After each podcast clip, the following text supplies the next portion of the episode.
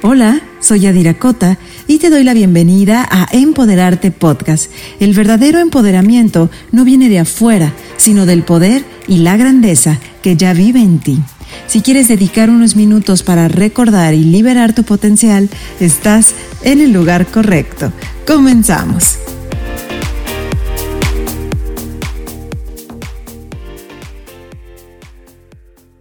Hola.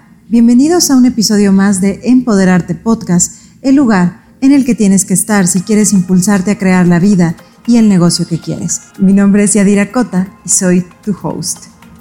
En este episodio quiero hablarte de algunas estrategias que te permitirán crear más felicidad de manera consciente en tu vida. La felicidad no es lo que nos pasa, sino cómo interpretamos lo que nos pasa. Si esa interpretación es optimista, de aprendizaje, esto tiene un efecto en nuestra química corporal. Si nuestro ambiente interno es más propenso a generar sentimientos elevados de alta frecuencia como gratitud, paz, armonía, tranquilidad, este ambiente interno influirá en nuestro mundo externo, en nuestra percepción, ya que no vemos el mundo como es, sino como nosotros somos. Cuando hago un cambio interno, se verá reflejado en mi mundo externo por una ley de correspondencia, como es adentro es afuera, como es arriba es abajo. Esa realidad que estamos viendo la estamos filtrando con nuestros propios lentes, con nuestras propias creencias, pensamientos y significados. Así que, ¿qué tal si comenzamos a crear e influir de manera consciente en lo que estamos sintiendo, pensando, percibiendo? ¿Qué energía requiere ser para poder ver más posibilidades, para manifestar más posibilidades. Eres creador de tu propia realidad y eso tiene un gran poder, una gran oportunidad para influir, para transformarte, para moldear tu cerebro, darle nuevas frutas, crear nuevas conexiones, nuevas formas de pensar, para influir en tus genes. El ambiente moldea al gen. Este es un principio de epigenética. ¿Cómo es tu ambiente interno?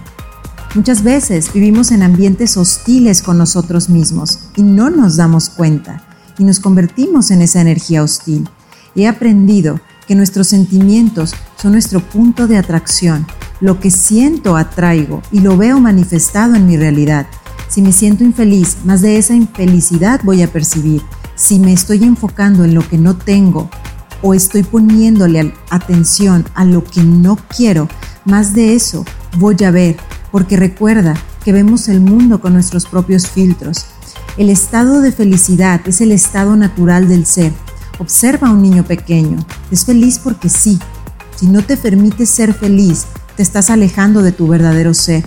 Sin embargo, tras años de condicionamiento, rutinas, historias y creencias que nos debilitan, vamos creyendo que la felicidad está en el futuro, en algún punto, cuando lo logres, cuando lo tengas, cuando seas, se nos olvida que ya somos. Así que las claves de este episodio se concentran en que a partir de hoy puedas comenzar a experimentar felicidad en tu vida por lo que hoy hay, por quien ya eres. ¿Por dónde empezar? Por la gratitud. Como estrategia de vida, cuando eres capaz de agradecer lo que hoy hay, más de eso verás manifestado en tu vida. Parece que en cada episodio se hace presente la gratitud eso es lo que creo que es la estrategia. Nuestro trabajo es tener un compromiso implacable en buscar la belleza de la vida en nuestro día a día y las razones para sentir gratitud. Siempre puedes encontrar al menos una razón. En este episodio solo quiero aportarte algo más en relación a la gratitud. La gratitud como ley. ¿Qué dices cuando recibes un obsequio, un gesto de amabilidad? Cuando alguien te da algo, lo más probable es que hayas pensado, gracias. ¿Qué tal si comienzas a agradecer por anticipado, de tal manera que le des evidencia a tu subconsciente de que eso que quieres ya es un hecho? Una característica de nuestra parte subconsciente no reconoce el tiempo o si eso que estás pensando está ocurriendo en este momento o no. Solamente lo vive, lo guarda, lo registra, lo siente, lo experimenta. Entonces comienza a dar gracias de manera anticipada por eso que aún no llega, pero que das por hecho, con certeza, con fe, con confianza.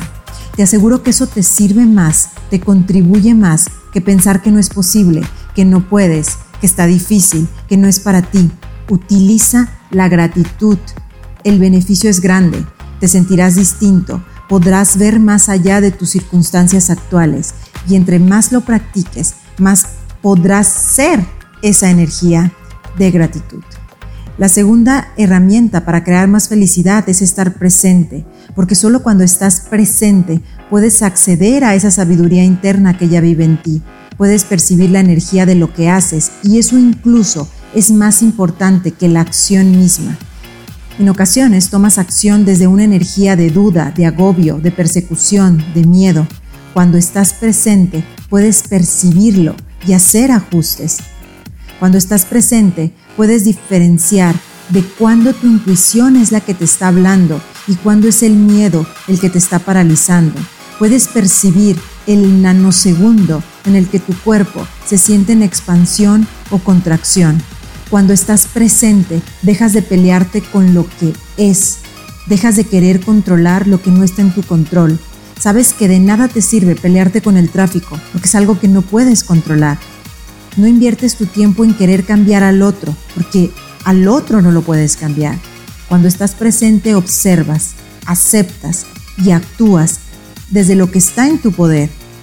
¿Cómo comenzar a estar presente? Hay formas muy sencillas, como acudir a tus sentidos, describe lo que veas, lo que sientes, lo que hueles, el gusto en tu boca. Otra manera es tu respiración.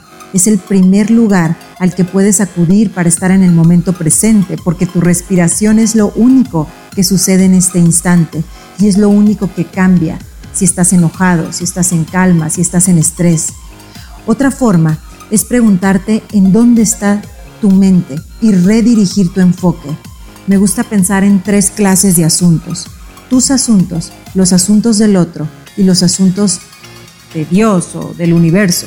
Tus asuntos son lo que piensas, tus pasiones, tus patrones de comportamiento, tus actitudes, tus percepciones, tu nivel de esfuerzo, tu actitud. Los asuntos del otro tienen que ver con lo que el otro es, con lo que el otro hace. Los asuntos de Dios o del universo son los asuntos que están fuera de tu control. Un huracán, un sismo, la pandemia, en qué familia naciste, el tráfico, el clima. Aquí no estás en tu poder, no puedes controlar esos asuntos. El objetivo es que al estar presente cada vez regreses más a tus asuntos, en el aquí y en el ahora. ¿Cómo comenzar a enfocarte en tus asuntos? Puedes comenzar por hacerte estas preguntas. ¿Qué acciones estoy tomando hoy para acercarme a mi visión? ¿Qué hábitos me están ayudando o me están debilitando? ¿Qué creencias debo transformar en mí? ¿Qué agradezco hoy en mi vida? ¿Cuáles son mis micrometas del día? ¿Cuál es mi visión? ¿Hacia dónde voy? ¿Cuál es mi intención el día de hoy? ¿Cómo me quiero sentir? Así te estás enfocando en tus asuntos, que son los únicos sobre los cuales tienes control. La tercera clave es la permisión. Soy lo que soy y estoy dispuesto a permitir que los demás sean lo que son. Me permito crear lo que quiero, mientras que los demás crean a su vez lo que ellos quieren cuando estoy en permisión, permito que llegue a mi vida lo que quiero alcanzar, lo recibo. La idea de esta clave es la aceptación, la aceptación de que todo el mundo tiene derecho a ser, ser y tener lo que desee, a tomar sus propias elecciones de vida, mientras tú tomas las tuyas. Y finalmente, la siguiente clave tiene que ver con integrar más de lo que te gusta a tu vida. La energía del gozo sigue a la abundancia tener energía de diversión y hacer lo que te gusta en el proceso de crear tu vida. En muchas ocasiones la rutina, las excusas, el deber ser que hemos aceptado nos ha hecho olvidar que hay cosas que se sienten bien para nosotros y hemos dejado de hacer. Haz cada día cosas que te expandan. Haz una lista de las cosas que te gusta hacer, tu propia lista de endorfinas y pregúntate cómo puedes integrar cada una de las cosas de tu lista a tu vida diaria. ¿Cuáles son las emociones que experimentas con mayor frecuencia? ¿Y cuáles son las que quieres sentir? ¿Y qué puedes hacer para sentirte así? Escribe tu propio manifesto con el que te puedas conducir. Ahora mismo toma un papel y escribe tu nombre y cómo se ve esa versión de ti mismo.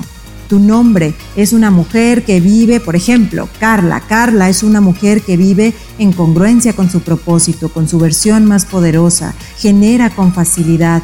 Haz tu manifiesto y conviértete en esa persona de ese manifiesto, con acciones hoy. La siguiente clave tiene que ver con recordar tu porqué.